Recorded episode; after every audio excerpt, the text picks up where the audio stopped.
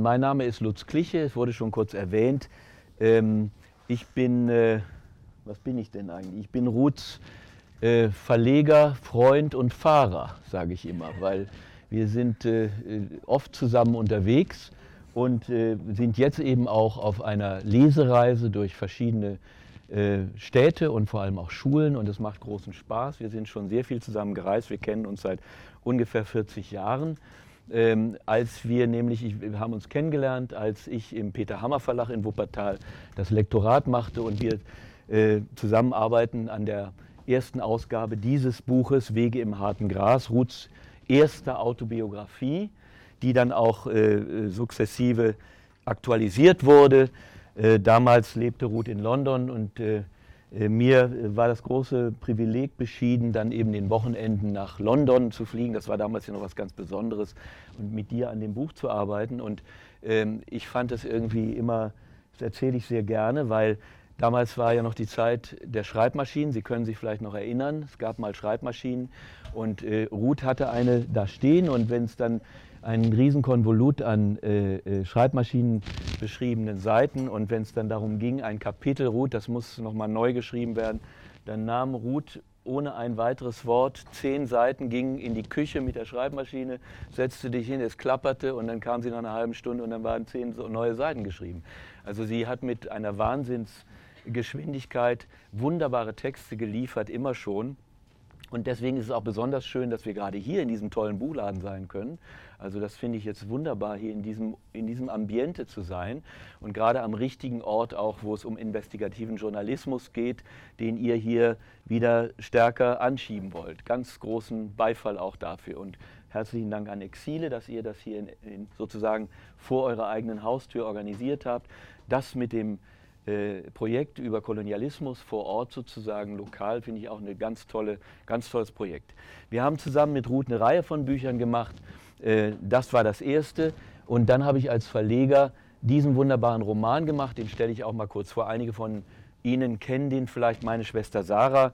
Äh, als ich mal einen kleinen Verlag machte in Süddeutschland, Maro Verlag, da fragte ich Ruth, was hast du Neues in der Schublade? Sie hatte diesen Roman und äh, wer den noch nicht gelesen hat, äh, um auch in gewisser Weise ähm, eine Klammer zu spannen zwischen Deutschland und dem, der Erfahrung des Rassismus in Deutschland. Hier geht es um ein kleines jüdisches Mädchen, das nach dem Zweiten Weltkrieg nach Südafrika adoptiert wird von einer weißen Burenfamilie, äh, die sozusagen unter dem Stichwort die Feinde meiner Feinde sind meine Freunde, die Buren, die ja die Feinde der Engländer waren, die haben dann deutsche Waisenkinder adoptiert und es stellt sich eben heraus, es ist ein kleines jüdisches Mädchen. Und dann darum äh, entspinnt sich die Geschichte dieses Romans, der dann bis in die Zeit der Unruhen in Soweto geht. Und so ein toller Roman, der auch sehr stark äh, die Menschen, äh, den Leser berührt. Und ich muss sagen, das ist eine große Qualität, Ruth, die du hast.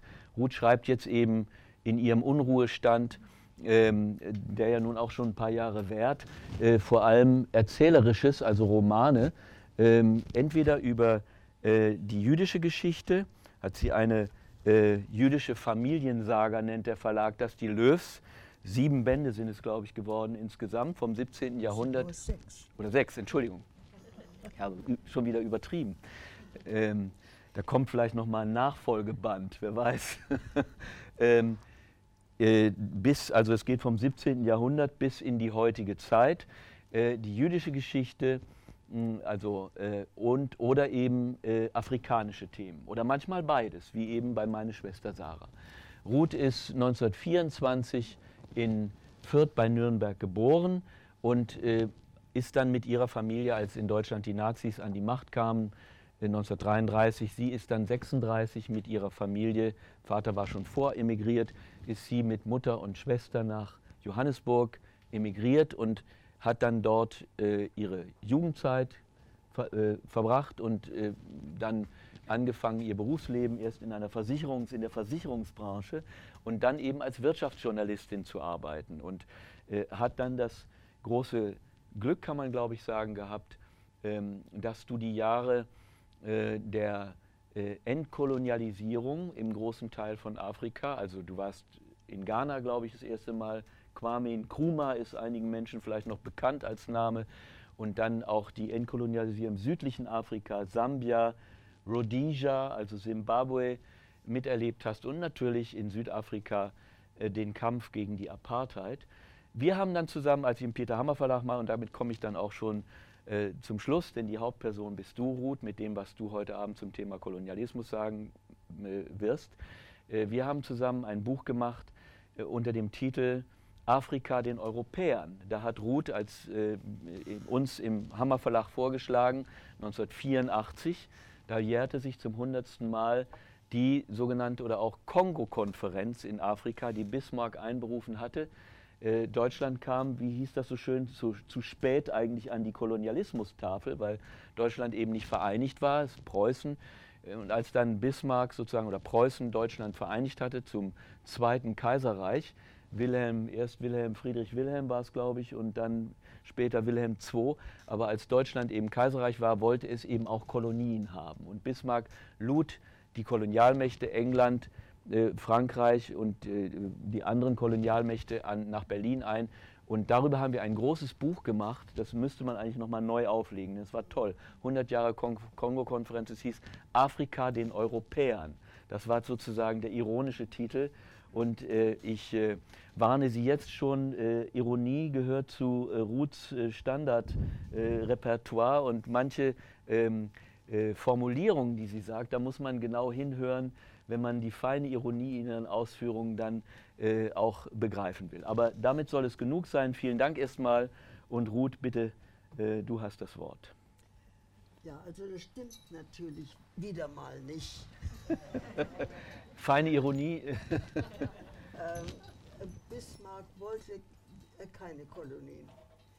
Äh, die Personen, die eine Kolonie wollten, waren Leute wie Wörmann, äh, wie äh, ähm, der Lüderitz und andere Geschäftsleute haben immer wieder beim Auswärtigen Amt ähm, äh, nachgefragt oder ja, heute wird man sagen Lobby. Und äh, Bismarck wollte es nicht. Lüditz war in, äh, in, in äh, Namibia, also er ist von Südafrika in, in das Gebiet gegangen, das heute äh, Namibia ist. Und dort hat er mit einem, äh, äh, heute äh, ist das ein Wort, das man nicht mehr benutzt. Ich werde es aber nutzen, weil es zur damaligen Zeit äh, eben äh, gange war. Ein Häuptling, einen Vertrag gemacht und ähm, diesen Vertrag ähm, wollte er schützen. Das heißt also, er hat Land gekauft in Lüdelsbucht. Und ähm, er kam dann nach Deutschland zurück und hat gesagt, er möchte also wieder im äh, Auswärtigen Amt äh, möchte er mit jemand sprechen. Und Bismarck hat das zur Kenntnis genommen und hat an, an die, das Auswärtige Amt in England geschrieben und gesagt, könnt ihr aus Kapstadt aus dieses Gebiet schützen. Also er wollte kein, keine Kolonie.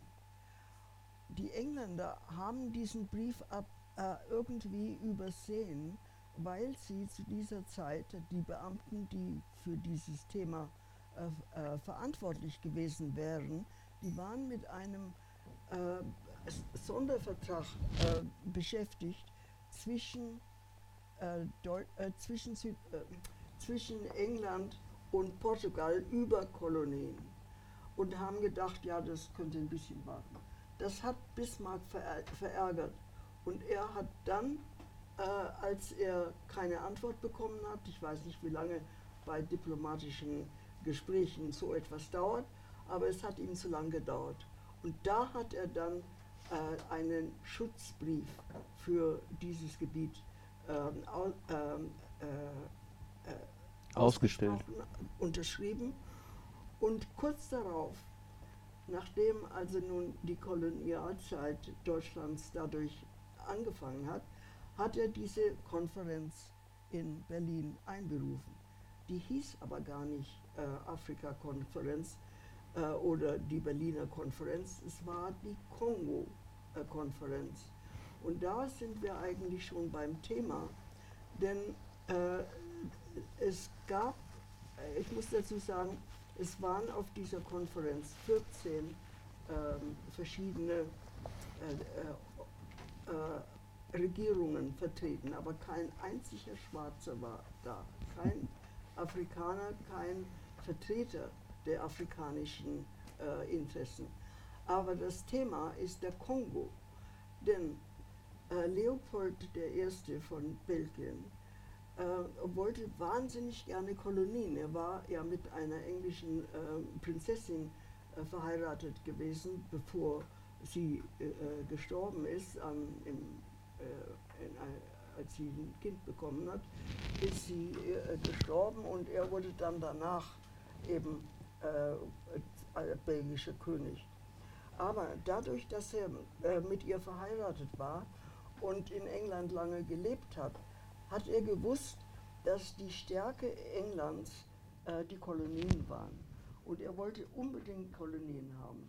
Er, hat, äh, er wurde mehrmals abgewiesen, er hat dann später noch anderes Land gekauft, aber der Kongo, der Kongo, das Herz von Afrika, hat er äh, sich ganz genau die Landkarte angesehen und gesehen, das sind noch keine äh, das sind noch keine Forscher, äh, die Anspruch äh, auf eine Kolonie in diesem Gebiet gehalten haben. Er hat dann eine Gesellschaft gegründet. Und diese Gesellschaft äh, sollte, ja, jetzt musst du mir wieder was übersetzen, Philanthropic. Also philanthropische, ganz einfach zu übersetzen, also menschenfreundliche Ziele sozusagen. Ja, ne? also, oder äh, zum Beispiel barmherzig. Abschaffung des Sklavenhandels äh, war eine von den humanitäre äh, könnte man von, von, den Zielen. Aber das stimmte nicht. Es war eine ganz gemeine, äh, ähm, man kann schon sagen, eine Lüge. Er hat äh, äh, er, er, war, er kam zu oder ins Gespräch mit Bismarck, hat er, bevor die Konferenz einberufen wurde, hatte er schon überall Propaganda für seine Gesellschaft gemacht. Das ist ja keine Regierung, das ist ja eine, eine, eine äh, philanthropische Gesellschaft. Gesellschaft, die das Gute der, der Afrikaner möchte. Und dann hat ähm, diese, äh, äh diese Konferenz unter anderem, äh, also äh, Bismarck hat die Konferenz wegen dem Kongo und wegen dieser Gesellschaft, dieser belgischen Gesellschaft, deren Vorsitz natürlich Leopold I. hatte, ähm, einberufen, um über die Zukunft des Kongos zu, äh, zu entscheiden. Äh, das, äh, Sie wissen ganz bestimmt über die, äh, die schlimmen ähm, Umstände, des Kongos seit der sogenannten Unabhängigkeit, seit 1960, dass dieses Land nie zur Ruhe gekommen ist. Und das geht zurück zu dieser Konferenz und zu diesem Beschluss, dass äh, diese philanthropische Gesellschaft äh, das Sagen im Kongo hatte. Aber was hat er getan? Er hat seine Soldaten und seine Beamten in Kongo geschickt und hat Gummiindustrie sozusagen aus dem Kongo beliefert. Aber wie? Indem er die Menschen an Ort versklavt hat. Und äh, die, äh, es gibt Bilder, nicht als wir das Buch zusammen gemacht haben, äh, da haben wir natürlich auch uns mit den, mit den Bildern ähm, bekannt gemacht. Und da gibt es Körbe mit abgehackten Händen, nicht? Ich sehe Nicken, das ist bekannt. Und das geht zurück auf Leopold I., weil diese abgehackten Hände waren Menschen, die nicht genug äh, äh, von diesem Gummi äh, geliefert haben.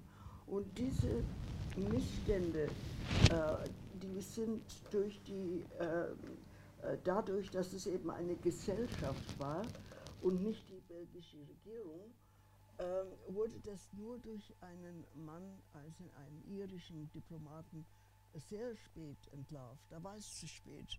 Da war der Kongo schon ähm, äh, wie soll ich sagen, äh, nicht nur kolonisiert, sondern er ist schon in diesem Elend versunken.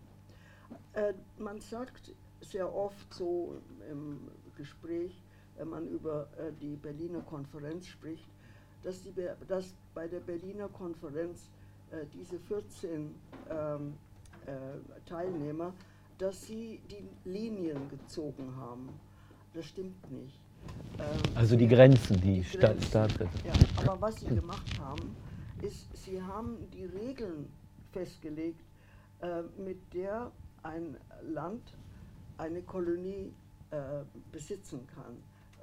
Äh, äh das bedeutete, es musste äh, erforscht werden, äh, es musste äh, von dieser, von dieser Regierung ein Anspruch erhoben werden, der muss dann auch von den anderen Ländern zugegeben werden. Ein Beispiel, Portugal, die im 15. Jahrhundert begonnen haben, ähm, Afrika zu erforschen, nicht weil sie in, an Afrika interessiert waren, aber wie Sie äh, alle, bestimmt alle wissen, äh, Heinrich der Seefahrer wollte einen Weg nach Indien äh, suchen und deswegen diese langsame Forschung entlang der Westküste und dann um das Kap nach, äh, nach äh, Indien. Aber das bedeutete dann, äh, im Zug der, der Berliner Konferenz, der Kongo-Konferenz, ähm, dass Portugal sagte, das gehört uns, was immer sie wollten, weil sie da mal angelegt haben oder weil sie dort einen Sklaven, nicht, das habe ich noch gar nicht gesagt, ähm, aber da äh, sage ich noch gleich etwas dazu, ähm, weil dort eben ein Sklavenmarkt war. Und ähm, dann haben sie gesagt, wir erheben Anspruch nach den Regeln von Berlin. Und das bedeutet, dass die Landkarte äh, äh, nutzen nicht, da wir über die Vergangenheit äh, sehr oft in Schulen, das heißt über die afrikanische Vergangenheit sprechen, haben wir, äh, bitten wir immer um eine alte äh, Afrika-Karte. Äh, ähm, Und da sieht man, wie wirklich mit einem Lineal die Grenzen gezogen wurden. Und völlig egal, ob das nun Völker sind, äh, die äh, zusammengehören, ob verfeindete Völker in einem Land, wie etwa in, in Nigeria, äh, plötzlich in einem Land sich befinden. Nicht, Sie kennen bestimmt äh, das Wort, das ist sehr oft zitiert wurde, worden, dass ein Afrikaner äh, gesagt, ein afrikanischer König gesagt hat, ich bin in meinem, äh, in meinem, in meinem Königreich äh, schlafen gegangen und als ich aufwachte, äh, befand ich mich auf einer weißen Farm.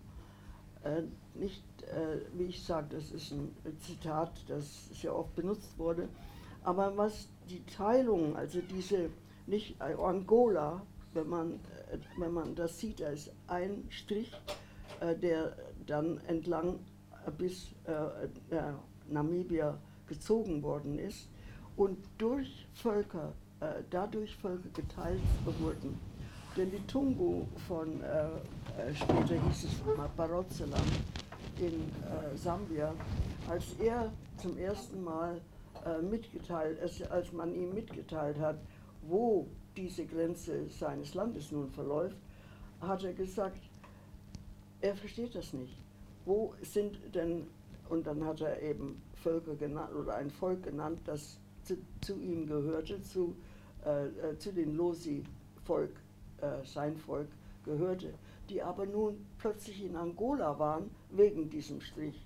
Und da sagte er, ich verstehe das nicht. Das ist ja halbe, halbe. Wie kann man mit halbe, halbe äh, äh, weitermachen? Nicht? Auch das ist ein, ein, eine Vorstellung, die ähm, den äh, Kolonialländern völlig entgangen ist. Also diese Zeit zwischen, äh, zwischen äh, im letzten Viertel des 19. Jahrhunderts und 1960, die offizielle Ende der Kolonialzeit, das ist nicht lange. Das sind was, 80, 80 Jahre? 90, 85. 85 Jahre. Äh, aber die haben eben diese Zeit äh, hat Fakten geschaffen, wie eben diese Länder. Nicht, äh, wenn man sich überlegt, äh, die Organization of African Unity, äh, die äh, in den 60er Jahren gegründet worden ist, äh, was sollten die machen?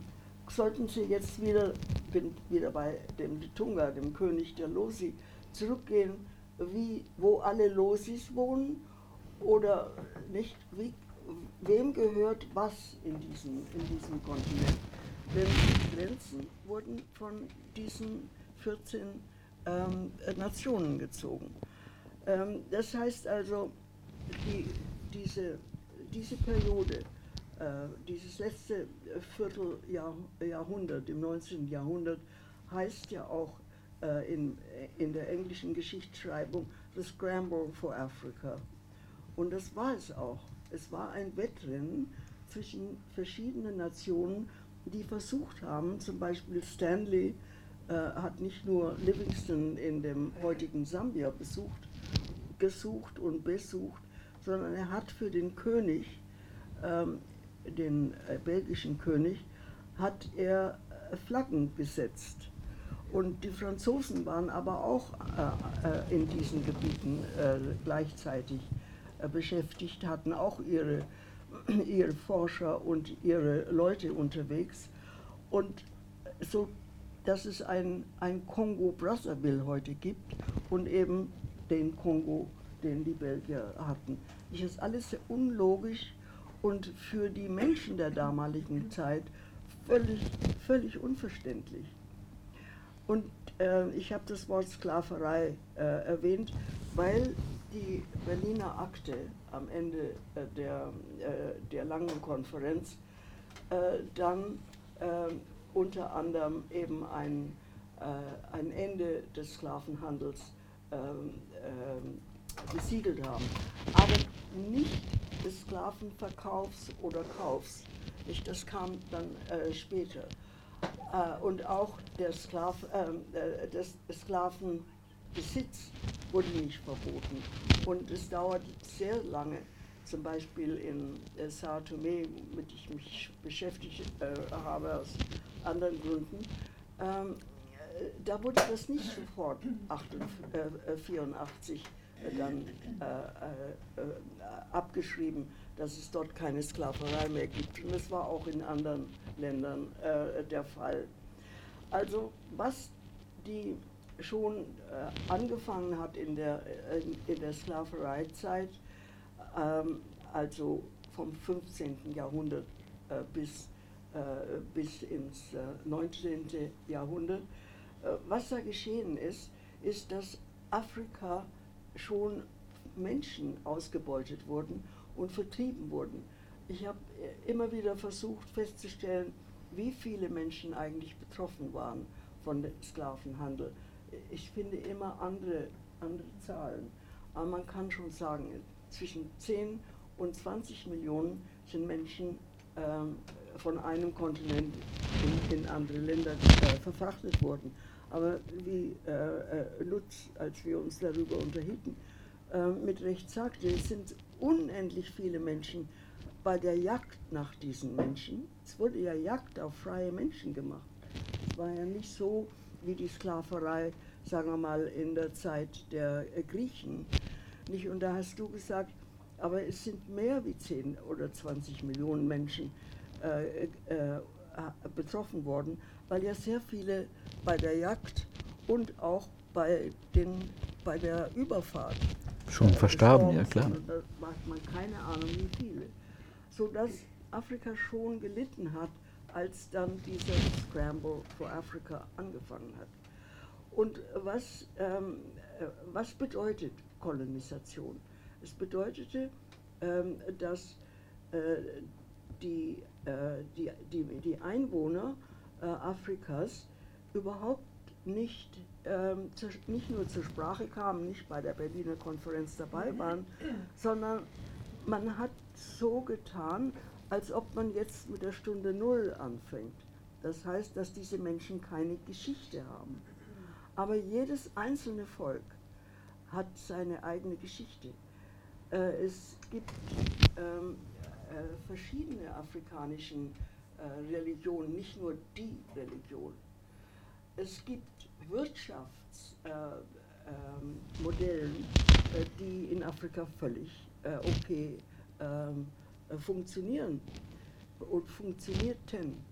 Wenn man die ersten Kupferstiche sich ansieht, die die Portugiesen, die man von Portugiesen auch wieder, die wir gefunden haben, als wir über diese Scramble for Africa uns kundig machten. Da sieht man einen König, breitbeinig, mit nackten Oberkörper, aber wunderbaren Schmuck, auf, auf einem, einem hölzernen, schön geschnitzten Stuhl sitzt und vor ihm knien drei Portugiesen. Und die Portugiesen, ähm, Heinrich der Seefahrer, hat zwar äh, Piloten ausgebildet, er war der, der Mann, der überhaupt die Seefahrt ähm, gefördert hat. Gut, entschuldige, Lotsen. Piloten sind im ah. Deutschen die mit den Flugzeugen. Also. Lotsen, Schiffslotsen. Ja, also er nannte die Piloten. Ja, ja, das sind Lotsen, Schiffslotsen. Das hat er zwar erfunden, aber das Schiff selber wurde unter dem äh, Kommando eines Adliges, musste der Kapitän aller dieser Schiffe, äh, die äh, die Küste entlang gefahren sind, das waren, äh, das waren ähm, äh, Adlige, äh, die von der Seefahrt nicht ähm, kaum etwas verstanden. Aber diese drei Adligen von drei Schiffen knieten vor diesem, diesem König. Das heißt also, dass sie Ehrfurcht zeigen, dass sie zeigten, dass diese Menschen nicht nur ihnen ebenbürtig war, sondern dass man ihnen großen Respekt äh, und äh, sie würdevoll behandeln musste. Es war vor der, vor der äh, nur einige äh, kurzen Jahre, bevor der Sklavenhandel begonnen hat. Nicht also äh, die Zivilisation hat die äh, Portugiesen außerordentlich beeindruckt. Ich habe äh, neulich ein, äh, äh, eine, ein Zitat gefunden äh, ein, aus dieser Zeit, wo ein, ähm, ein Portugiese in seinem, seinen Notizen über seine Reise geschrieben hat, ähm, in der Elfenbeinküste haben wir Menschen kennengelernt, die außerordentlich begabt sind wir brauchen ihnen nur eine Skizze äh, zu machen äh, und dann mit einer Geschicklichkeit, die uns verblüfft, äh, haben sie uns aus Elfenbein dann äh, ein, eine Skulptur gemacht. Nicht also äh, es, die, diese Menschen der damaligen Zeit äh, haben verstanden, dass, sie, dass, es, dass Afrika eine Geschichte hat eine lange Geschichte. Und dass die, äh, diese Könige, die waren ja sehr reich. Wo kam denn der, das Gold her, dass die, ähm, äh, dass die Portugiesen äh, äh damals äh, von, äh, bekommen haben? Aus Afrika, von diesen, von diesen Menschen, die sie nun kennengelernt haben. Aber im 19. Jahrhundert, im 18., nein, im 19. Jahrhundert Scramble for Africa, äh, da war das alles durch die Sklaverei äh, und die lange ähm, Missachtung von Afrikanern, durch, äh, eben weil, die, äh, weil sie die Menschen versklavt haben, äh, war diese Ehrfurcht, diese, dieses Würdevolle gegeneinander, miteinander, äh, das war vom Tisch. Und das bedeutete, äh, die Missionare äh, waren ja schon im Land, nicht die gehörten zu dem Scramble for Africa. Äh, sie waren selbst sehr oft Forscher, wie David Livingston, der nun gegen den Sklavenhandel war, aber auch er hat mit den Sklavenhändlern zu tun gehabt. als er zum Beispiel ähm, krank war, haben ihm die äh, arabischen Sklavenhändler äh, ihn, äh, ihm, ihm, geholfen. Ja, ich wollte damit nur sagen, ähm, die afrikanische Kultur, die afrikanische äh, Lebensweise und vor allem die afrikanische Wirtschaft wurde von einem Tag zum anderen kaputt gemacht. oder ignoriert. Die Wirtschaft vor allem wurde, nicht, ähm, äh, wurde überhaupt nicht in, äh, in, in Betracht gezogen. Ähm, ich, äh, du hast äh, gesagt, ich habe lange in Simbabwe, ähm, in Südrhodesien äh, gewohnt, ähm, aber in, in allen Ländern Afrikas ist das, was ich in Simbabwe erlebt habe, das war das Modell dasselbe. Die Kolonialzeit dieser 80 Jahre hat Fakten geschaffen, die heute noch äh, äh Afrika äh, ähm, bestimmen, kann man sagen. Oder? Ja, die, äh, die Strukturen, die, die festgelegt worden sind durch die, äh, ich spreche jetzt von wirtschaftlichen Strukturen, ähm, die, äh, die spielen heute noch eine Rolle. Ähm, in Simbabwe kann man genau nachvollziehen, wo die Binnenmärkte und die ausländischen Märkte sind äh, für, für die Weißen. Denn alles, was nun in diesen Kolonialländern sich fand, an, äh, an Bodenschätze, wurde von den Kolonialmächten als ihres betrachtet. Und sie haben das, aus, ähm, haben das ausgebeutet. In Sambia hat man in den 20er Jahren äh, des, äh, des 20. Jahrhunderts ähm, Bergwerke gefunden, äh, in denen äh, Kupfer äh, abgebaut worden ist. Das heißt also, die Afrikaner wussten, wie man damit umgeht. Aber der Kupfergürtel, der heute noch äh, sehr wichtig für, für Sambia ist, wurde erst in den 20, 20er Jahren ähm, ausgebeutet, aus, äh, also äh, verarbeitet.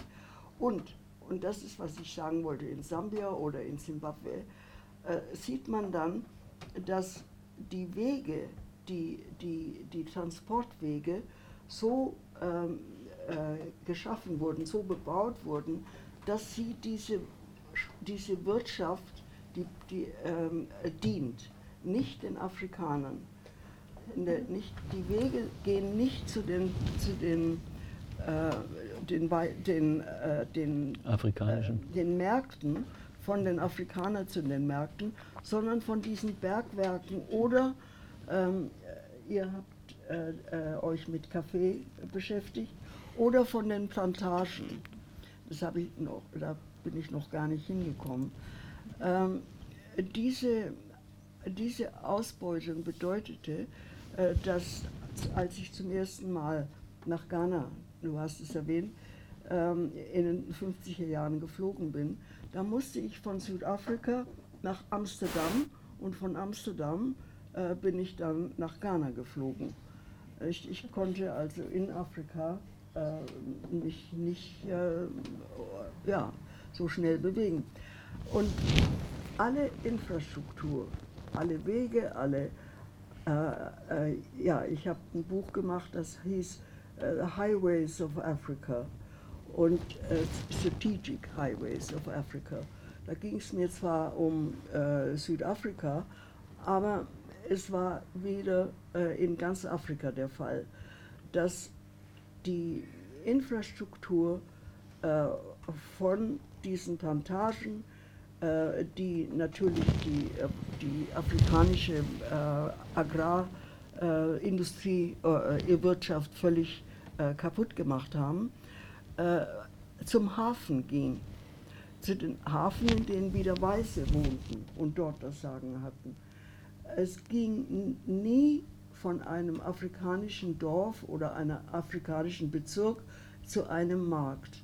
Und in Simbabwe, ich habe vorhin den Satz nicht, äh, nicht richtig beendet, in Simbabwe gingen die, äh, die Straßen von den weißen Farmen zu dem Binnenmarkt und zum Außen, äh, zu den Häfen. Die Afrikaner in ihren sogenannten Stammesgebieten, wie die äh, Simbabwe, äh, das, Simbabwe das nannten, die hatten, äh, die, äh, hatten äh, keine Möglichkeit, ihren Mais, der Überschuss von einem Kleinbauer, ist genauso gut wie die große ähm, Produktion eines Weißenbauers. Aber der Afrikaner hatte keine Möglichkeit, einen Markt zu bedienen. Er konnte nur zu dem Concession Store, wie das hieß, also ein, ein Laden in, in dem Stammesgebiet, das einem Weißen gehörte, dem verkaufte er sein Mais. Und der hat dann diesen Mais gesammelt und hat ihn an das Zentral, ähm, die Zentralstruktur äh, äh, verkauft. Und diese Art von ähm, Ausbeutung der, äh, äh, äh der Länder, äh, ich gucke nur auf die Zeit, ähm, ging natürlich weiter. Aber es, was, was so wichtig ist, ist sich, ähm, sich klar zu machen, dass es heute eben sehr viel bestimmt. Ähm, ihr habt über Kaffee gearbeitet. Zwei Länder in Afrika, ähm, die Elfenbeinküste und äh, Ghana, äh, beliefern 53 Prozent äh, des Kakaos der Welt. Und man kann weder in Abidjan noch in Accra Chocolates made in Ghana oder Chocolates made in, äh, in the Ivory Coast kaufen der Schokolade wird hier produziert. Nicht? Und das, das ist äh, etwas, was man, ähm, ja, ähm, äh, was man äh, in Betracht ziehen muss, wenn man heute über die Afrikaner äh, schreibt oder, oder ähm, äh, etwas beurteilt. Wie gesagt, ich sehe eben, äh, wie spät es ist ich werde also sehr viel nicht erzählen ähm, und möchte zu einem Zitat kommen.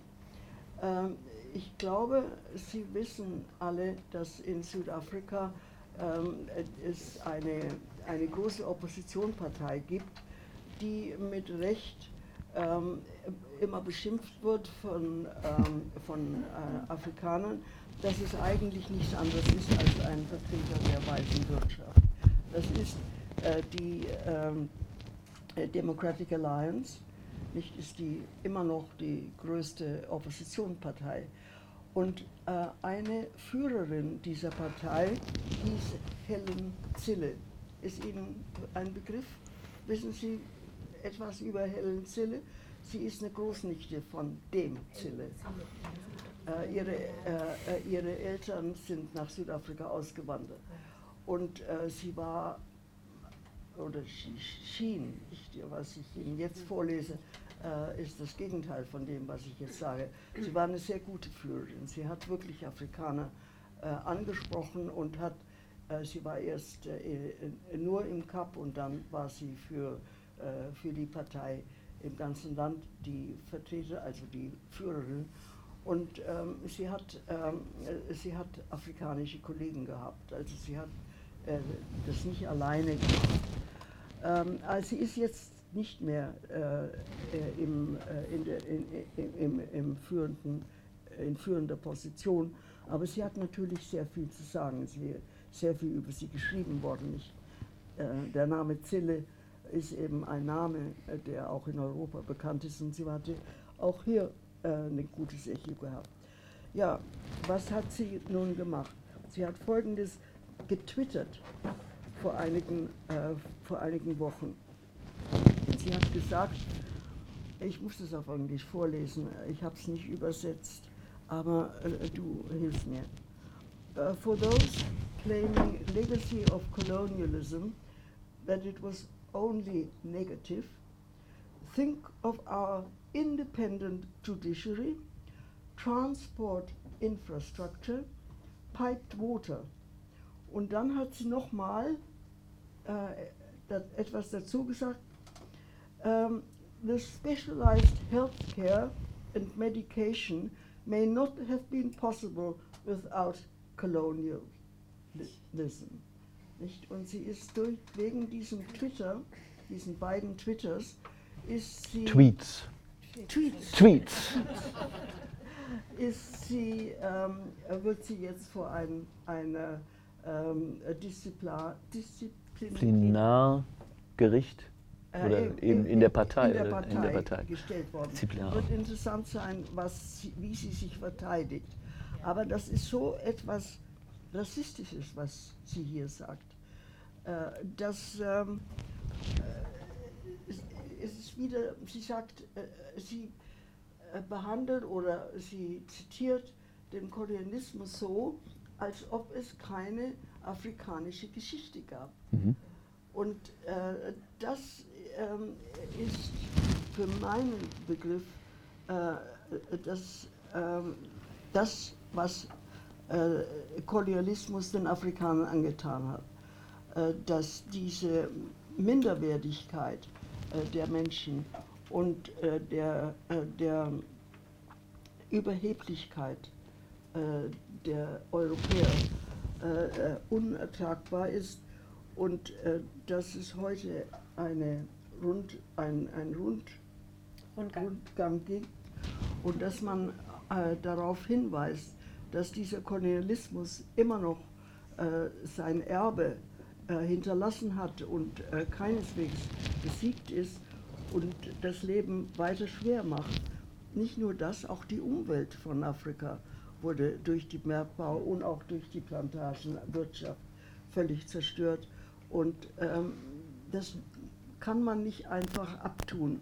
Ich möchte mit folgendem Zitat äh, enden, den, da- den ich erst in diesen Tagen äh, durch Zufall in einem anderen Buch, das ich äh, gerade lese, äh, gefunden habe. Wir, das heißt also wir weißhäutigen Menschen, leben nicht über unsere Verhältnisse, wir leben über die Verhältnisse von anderen.